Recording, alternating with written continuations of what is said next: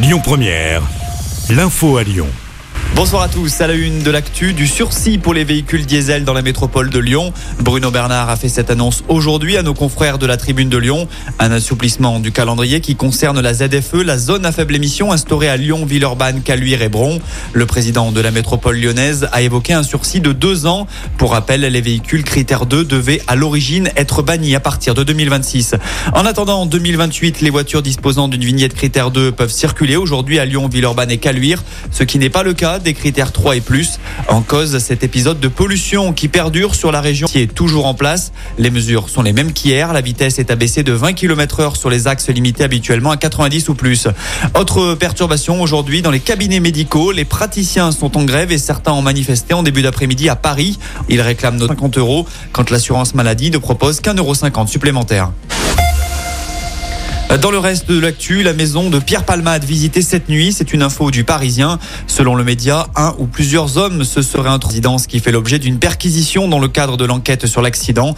On rappelle que le bilan est tragique, que le pronostic vital d'un enfant de 6 ans est toujours engagé. Son père est grièvement blessé et la mère de famille a elle perdu son bébé dans l'homicide des blessures involontaires. L'autre pour infraction à la législation sur les stupéfiants puisque d'après les premiers éléments de l'enquête, Pierre Palmade était positif à la cocaïne lors de l'accident.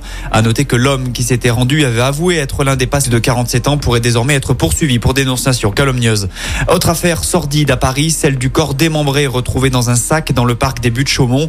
Selon plusieurs médias parisiens, peu avant midi, d'autres parties du corps de cette femme ont erré à côté du parc.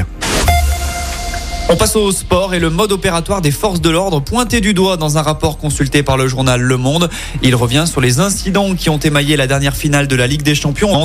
Le rapport indique, entre autres, que le recours au gaz lacrymogène n'avait pas sa place lors de la finale. Il dénonce également des menaces de piétinement. La Ligue des Champions, justement, elle revient ce soir avec le début des huitièmes de finale aller. Le PSG reçoit le maître de la partie. Ça ne sera en revanche pas le cas pour Alexandre Lacazette lors du déplacement à venir à Auxerre vendredi soir. Le buteur de l'OL s'est blessé contre avant-hier. Il souffre de la... Écoutez votre radio Lyon Première en direct sur l'application Lyon Première, lyonpremière.fr et bien sûr à Lyon sur 90.2 FM et en DAB+. Lyon Première